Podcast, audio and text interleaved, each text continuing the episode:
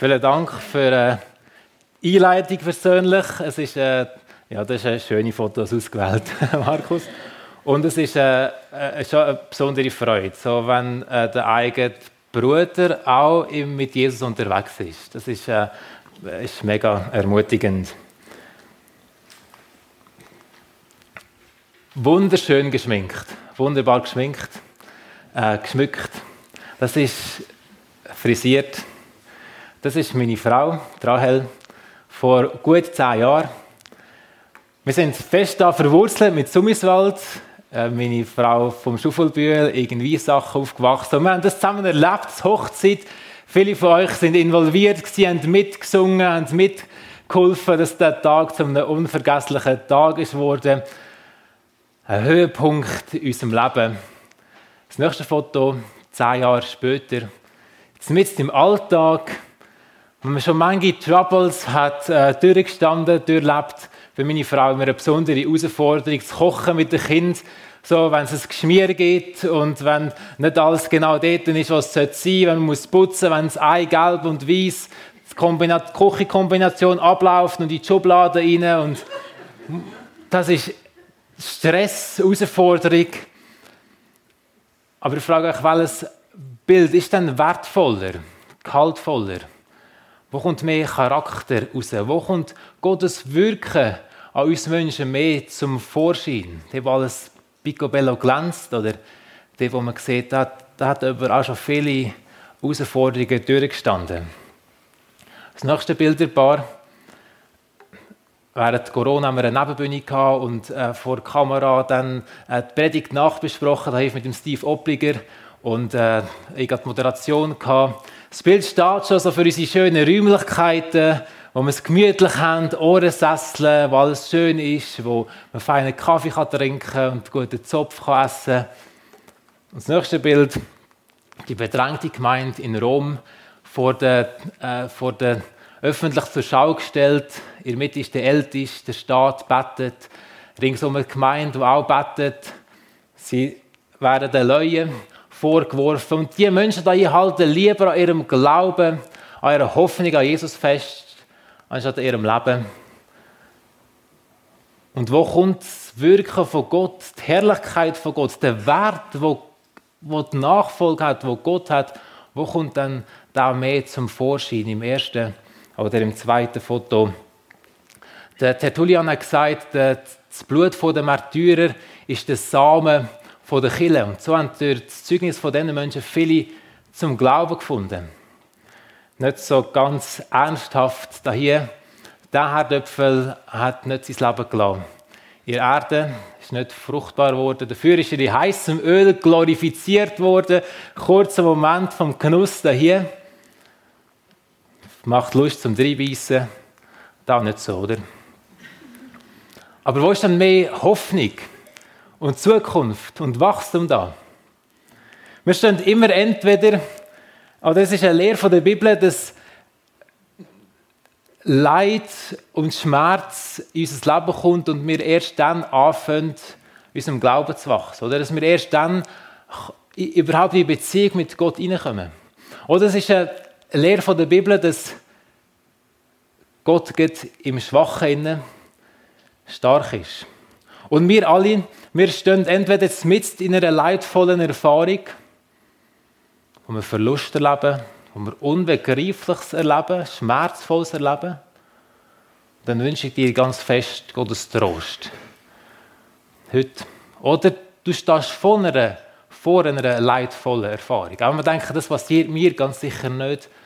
Wir stehen entweder mit drin oder vor einer leidvollen Erfahrung. Und, das, und wir wollen heute Morgen lernen von den ersten Christen wie sie, sie, haben, wie sie, was sie für einen Blick hatten auf Schwierigkeiten. Äh, wir dürfen, die, eine Bibel dabei hat, dürfen gerne aufschlagen, Apostelgeschichte 8, ab dem Vers 1. Der Stephanus, er hat große Verantwortung in Jerusalem, hat äh, zu den Armen, zu den Witwen geschaut und er war Leiter.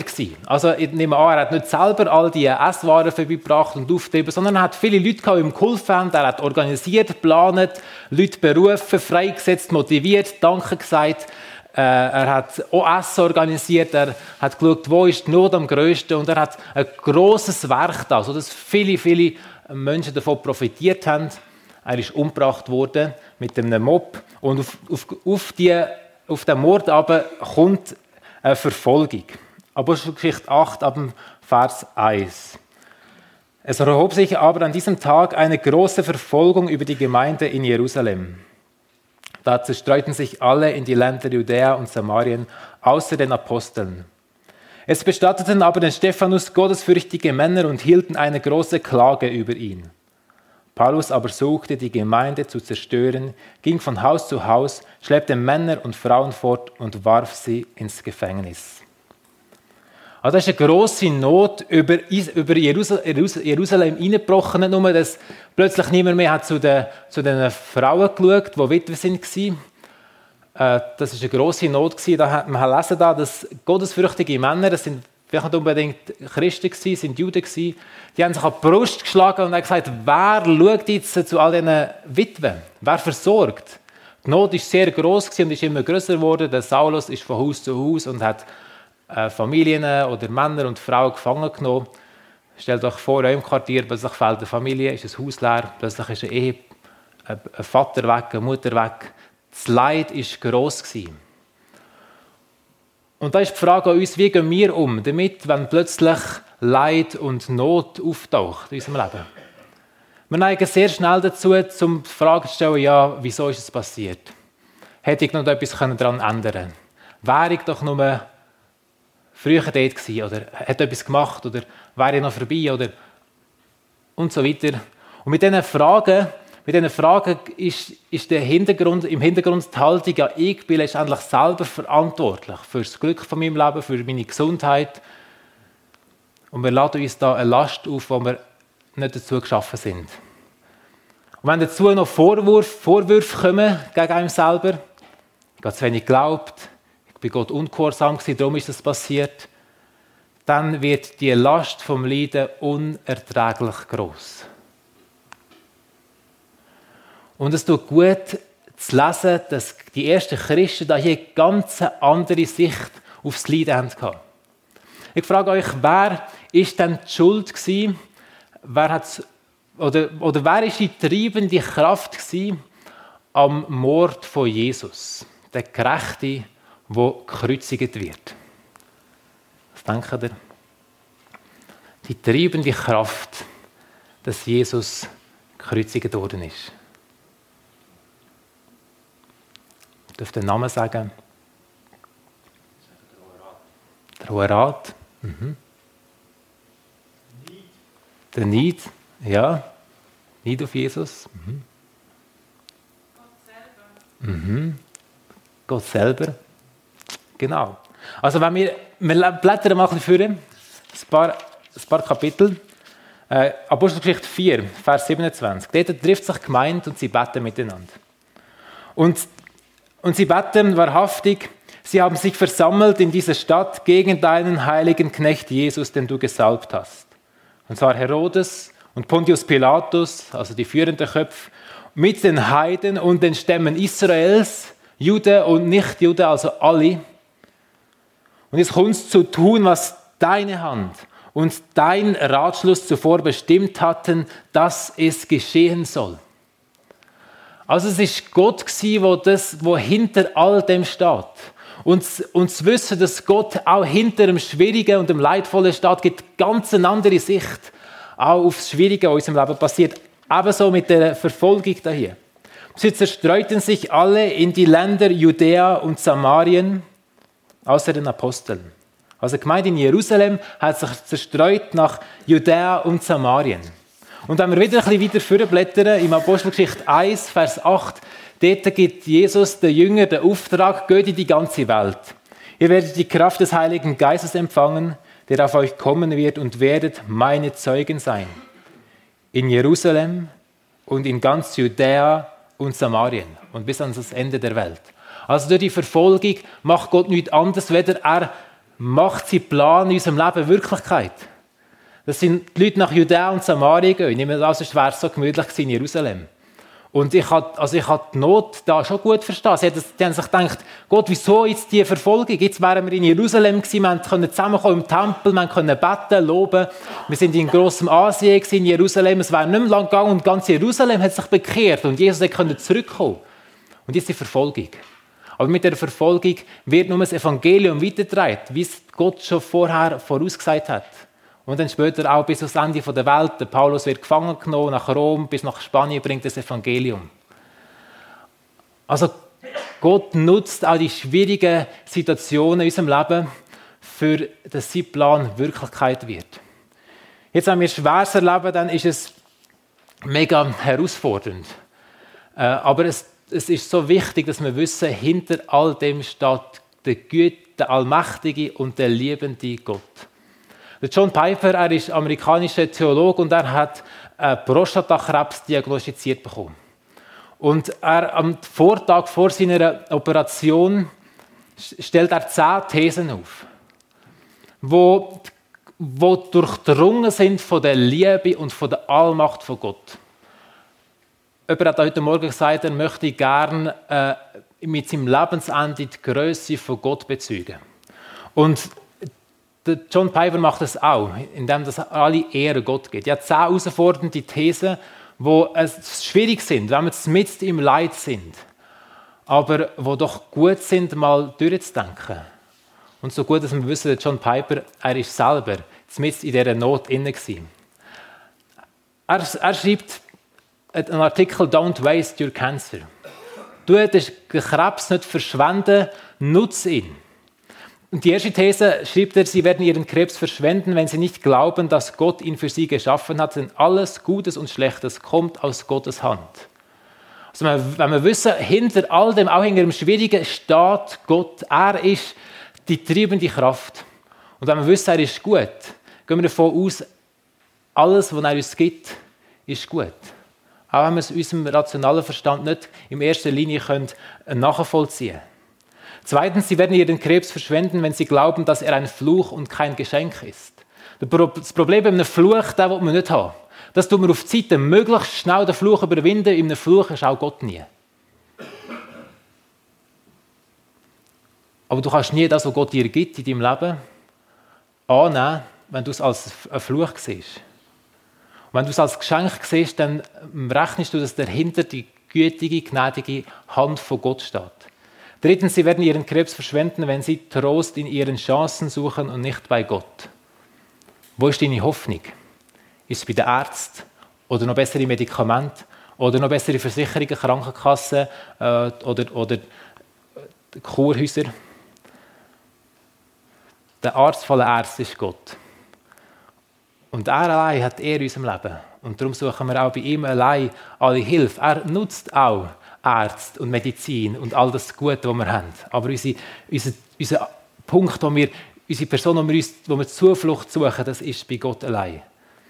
Sie werden ihren Krebs verschwenden, wenn sie sich weigern, an den Tod zu denken. Ich war das letzte Mal bei einem Mann, der hat Gelbsucht gehabt, oder, stimmt nicht, er hat Nierenversagen gehabt und, und äh, er war kurz vor dem, vor dem Tod. Gewesen. Haben mit ihm geredet und er hat über das Wetter geredet und hat darüber geredet, dass, dass, es, dass wir es schon schaffen und dass alles wieder gut kommt. Und kurze Zeit ist er gestorben. Dass wir mit dem Tod rechnen, veranlasst dazu uns, dass wir nochmal ganz neu unsere Prioritäten im Leben überdenken. Welche Priorität hat meine Gottesbeziehung, hat meine Ehepartner, hat meine Kinder, hat meine Kinder.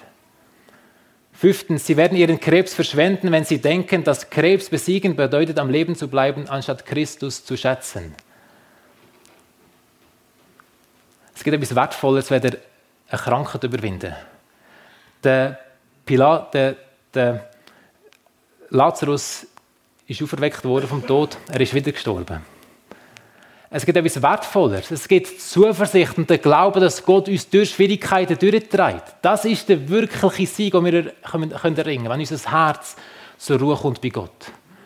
Weil wenn wir bei Ruhe, zur Ruhe sind bei Gott, das kann uns niemand mehr nehmen wenn man die Angst vor dem Tod, wenn, wenn die Furcht vor Gott größer ist oder die Angst vor dem Tod, dann sind wir wirklich gefährlich für die Welt, weil uns kann niemand kann uns mehr das Wertvollste nehmen. Christus ist mein Leben und Sterben ist mein Gewinn, sagt Paulus im Philipperbrief. Sie verschwenden ihren Krebs, wenn sie zu viel Zeit damit verbringen, über Krebs zu lesen und nicht genug Zeit damit, über Gott zu lesen. Das, uns hilft, unsere Seele sättigt, uns zur Ruhe führt. Psalm 23. Der Herr ist mein Hirte, mir wird nichts mangeln. Sie werden ihren Krebs verschwenden, wenn sie sich von ihm in die Einsamkeit treiben lassen, anstatt sich anderen anzuvertrauen. Das größte Geschenk, das du der Gemeinde kannst machen, deinen Glaubensgeschwistern die kannst machen, ist, wenn du dich öffnest, wenn du, deine, wenn du erzählst, was dich beschäftigt, was dich plagt. Das andere kann für dich beten. Wir brauchen oft im Glauben den Christus im Glaubensgeschwister. Der ist oft stärker als der Christus in mir. Der Zuspruch vom Geschwisterten. Sie werden ihre Krebs verschwenden, wenn sie wie diejenigen trauen, die keine Hoffnung haben. Wenn sie die Sünde so lässig behandeln wie zuvor, wenn sie, wenn sie ihn nicht als Zeugen für die Wahrheit und die Herrlichkeit Christi verwenden. Schlicht gesagt, die zehn Punkte, aber Gott mag uns Gnade schenken, dass Freude und Zuversicht, der Halt in Gott unser Alles darf sein. Hinter dem Leiden steht nicht das Schicksal, wir sind nicht in der Hand von irgendjemandem, sondern wir sind in der Hand von Gott.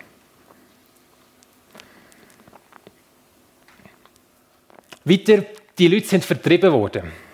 Im Vers 8, im Vers 1 heißt es, da, da zerstreuten sich alle. Und im Vers 4 heißt es nochmal, die nun zerstreut worden waren, zogen umher und predigten das Wort.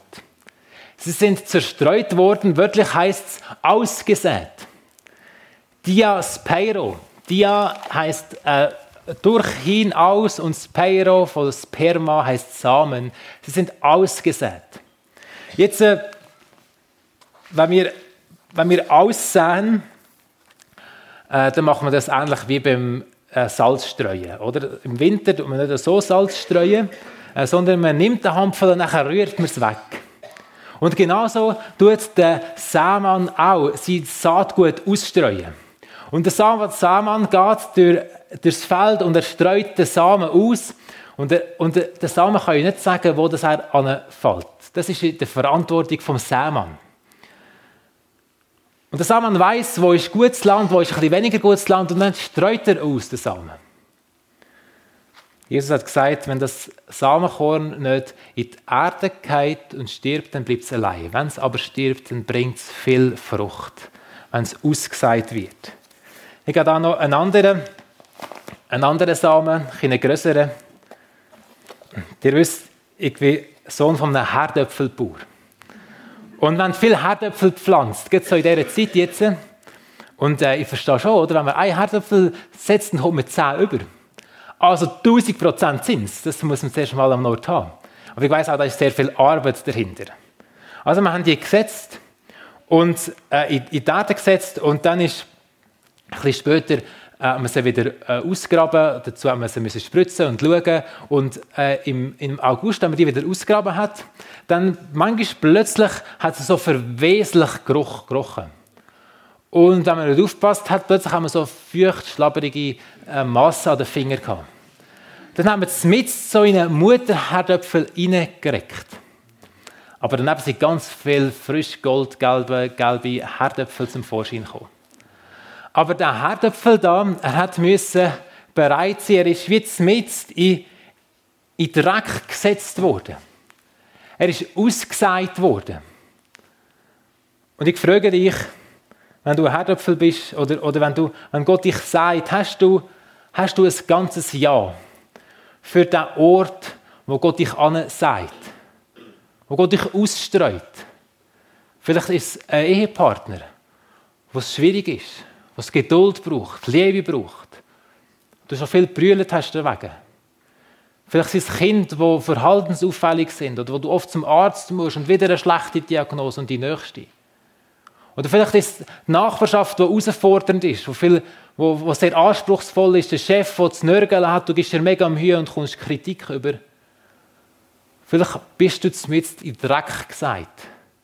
Aber ich frage dich, hast du ein ganzes Jahr für den Ort, wo Gott dich angepflanzt hat? wo Gott dich auch fruchtbar werden Ich habe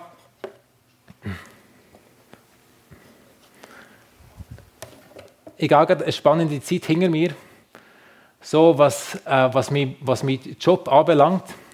Und ich darf, ich habe, ich habe an der Frühlingspass habe ich gesagt, ich bin ähm, das letzte Mal da an der Pass gekommen, ich bin ausgesagt. Ausgesagt in, äh, in die Privatwirtschaft. Seit einem halben Jahr so, äh, seit dem Herbst so haben wir, haben wir uns Gedanken gemacht, ja, wo ist unser Platz? Ich habe gemerkt, meine Tage als Pastor sind zählt. Und es muss eine Veränderung geben. Dann zusammen in Absprache mit meiner Frau, mit der Rahel, mit der Gemeindeleitung, sind wir in einen Prozess hineingegangen und äh, ich habe auch schwierige Zeiten erlebt, habe ich versagt. Das war die Frage da. Gewesen. Oder ist, äh, ist wo geht es weiter? Ich habe mich als Arbeitsagoge beworben, die Tür ist zugegangen, ich habe Absagen bekommen. Gott, wo geht es weiter, wo willst du mich haben? Und seit einem Monat arbeite ich 60 Prozent, ab morgen dann 100 Prozent als Handwerker bei einer Firma, die Lift, Lift montieren. Und es ist eine einfache, aber es ist eine schöne Aufgabe. Und ich darf zufrieden sein. Ich feiere einen Gottesdienst den ganzen Tag, weil ich zufrieden bin beim Löcherbohren und beim Schrauben anziehen. Und das Größte, was wir machen können, ist, dass wir dankbar dort sind, wo Gott uns angestellt hat. Und das ist das größte Zeugnis, das wir sein können. Aber die Frage ist, hast du ein ganzes Jahr für den Ort, wo Gott dich angestellt hat und wo Gott dich bestimmt hat, um Frucht zu bringen, um zu sterben, um alles zu lassen, um da zu sein für, für deine Mitmenschen. Aber das können wir nur, wenn wir wissen, der Mann, der uns ausgesagt hat, das ist ein guter. Dein Gottesbild prägt wesentlich den Umgang mit deinen Schwierigkeiten. Und wenn du davon ausgehst, dass Gott es nicht gut mit dir meint und du ein falsches Gottesbild hast, dann gehst du davon aus, Gott liebt dich nicht. Er hat etwas gegen dich. Da ist vielleicht eine Schuld da. Und das, was du erlebst, ist auch eine grausame Strafe, das Leiden. Und wenn du nicht davon ausgehst, dass Gott allmächtig ist, dann gehst du davon aus, die Situation, die Not, Gott hat es nicht mehr im Griff. Gott kann da nicht mehr Gutes daraus machen, das vernichtet dich. Du gehst dran kaputt. Und die Not führt dich in die Verzweiflung. Aber wenn du weißt, der, der dich ausgesagt hat, der allmächtige, liebende Gott, der hinter all dem steht, was passiert in deinem Leben, und was nicht zulässt, der ist gut, dann weißt du, er liebt dich. Er ist die liebende Vater. Ein Vater tut manchmal nicht alle Wünsche erfüllen von seinem Kind, aber er meint es doch gut mit, mit dir. Wenn du weißt, Gott liebt dich, dann weißt du, es ist eine Prüfung, es ist etwas, was du reifst, wo dein Charakter stark wird, wo dein Gottvertrauen durch jede Prüfung, wo du merkst, hey, Gott ist da gewesen, der hat durchgetragen, der hat dich nicht allein gelassen, merkst du, es, du kannst auch die nächste Krise wieder angehen mit Gott. Gott liebt dich und Gott ist allmächtig und darum ist eine Notsituation einfach eine Herausforderung, tatsächlich. Aber es macht dich nicht kaputt, weil Gott allmächtig ist und weil Gott aus, aus dem Mist kann Dünger machen kann. Und die Not, die treibt dich zu Gott an. Weil bei ihm Zuversicht ist und, und, und äh, Frieden für unsere, für unsere Seele. Ich gehe noch einen Schritt weiter gehen und ich frage, die, die Verfolgung da hier oder vielleicht auch eine Not, die du erlebst gerade, hat Gott das zugelassen? Oder hat das auch veranlasst? Schon ein Unterschied, oder? Beim Zulassen ist Gott auch so passiv daneben gestanden und er hat es mal zugelassen er war froh, macht es jemand anderes und dann kommt er dann nachher aufräumen. Oder, oder hat es veranlasst? Steht er als die treibende Kraft auch hinter dem Schwierigen? Wenn Gott nicht nur zulässt, zulässt, sondern auch handelt, dann haben wir es im Leiden direkt mit Gott zu tun. Die Geschichte vom Hiob, die fängt so an, nicht, dass der Satan die Initiative ergreift sondern Gott ergreift die Initiative. Müssen wir gut anschauen. Satan kommt und dann stellt Gott die Frage, hast du schon mal mit gut und treuen Knechten Hiob gesehen? Und dann fängt die Versuchung an. Und am Schluss vom Buch Hiob, da sagen seine Freunde und beten sie oder sie trösten ihn über all das Leid, das Gott, der Herr, über ihn gebracht hat. Oder im Amos steht, gibt es ein Unglück in der Stadt, das der Herr nicht tut. Wenn sie allem mit Gott selber zu tun. Und das gibt eine unglaubliche Gelassenheit, einen wunderbaren Trost. Wenn Gott nicht nur zulässt, sondern auch handelt, dann wird er groß und der Find klein. Unsere Gedanken, unsere Zweifel, unsere Nöte, unsere Sorgen werden klein und Gott wird groß.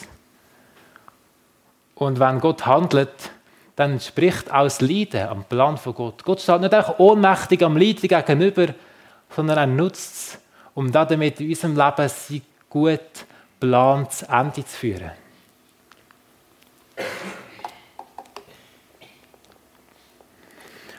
Wenn du mit dem Wissen in die nächste Woche hineingehst, darfst du eine grosse Zuversicht haben. Du darfst mit einer Freude in die nächste Woche hineingehen. Wie es da hier heisst, die nun zerstreut worden waren, zogen umher und predigten das Wort. Wörtlich heißt der, dass sie Evangelizon ton logon. Sie evangelisierten das Wort. Evangelisieren, das heißt eine Freudebotschaft verbreiten. Früher, wenn ein Cäsar gekämpft hat, dann hat er eine Schlacht gewonnen und dann hat er einen Boten heimgeschickt mit der Nachricht, geht und erzählt das Evangelium, die gute Nachricht. Ich habe gewonnen, Sieg.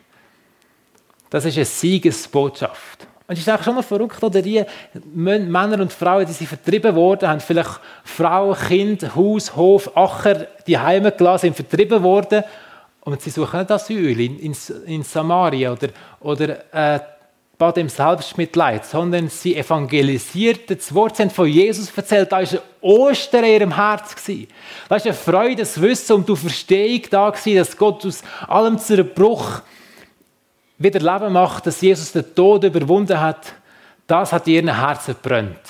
Und das haben sie weitergegeben, das haben sie weitergetragen. Mit welcher Einstellung gehst du morgen oder übermorgen arbeiten?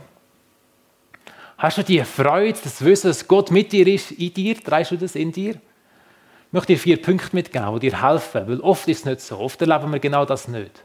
Fängt vielleicht mit Buß an. Der Hiob hat auch Buß da. Und er gesagt, Gott, ich, du bist viel größer als ich. Ich kann nicht verstehen, was du tust. Deine Wege sind unerforschlich. Ich vertraue dir ganz. Vielleicht ist es sagen, Gott, es tut mir leid, dass ich in den letzten Wochen in der Sorge, in der Nöte, im Unglauben bleibe stecken und nicht zu dir bekommen, nicht bei dir Hilfe gesucht habe. Und so zweitens bitte ich um, um den Glauben. Um den Glauben von Gott, an Gottes Liebe. Und dann schau das Kreuz an. Am Kreuz hat Gott sein Leben gelassen. Gott hat seinen Sohn gegeben, sein Liebste, und Jesus hat sein Leben gelassen. Also wenn du Schwieriges erlebst, unvorstellbar Schweres, du hast wissen, Gott hat sein Liebste gegeben für, für dich. Und er liebt dich, wirklich, auch wenn du Schwieriges erlebst. Bitte darum, dass, du, dass Gott dir die Augen auftut für die Liebe von Gott und für seine Allmacht. Du darfst wissen, Gott kann aus allem, was du erlebst, etwas wunderbar Gutes machen, wenn du es ihm ganz angibst. Und die Konsequenz davon ist, wenn Gott uns die Augen auftut für Gottes Allmacht, für seine Allmacht, dass wir können Danke sagen Danke auch fürs Schwierige. Und viertens, dass der Glaube, der in dir anfängt wachsen, dass du den stärkst dass du in der Bibel liest, dass du mehr und mehr erfahren wer ist denn der Gott, den ich mein ganzes Leben ihm anvertraue. Das ist vielleicht der erste Petrusbrief. Der, der ist geschrieben an die Ausgestreuten, an die, an die in der Zerstreuung, an die Ausgesäten. Das ist genau das gleiche Wort. Und es geht genau darum in diesem Brief, wie gehen wir mit Schwierigkeiten um? Wie leben wir in unserer Gesellschaft, in unserer Familie, mit dem Staat und so weiter.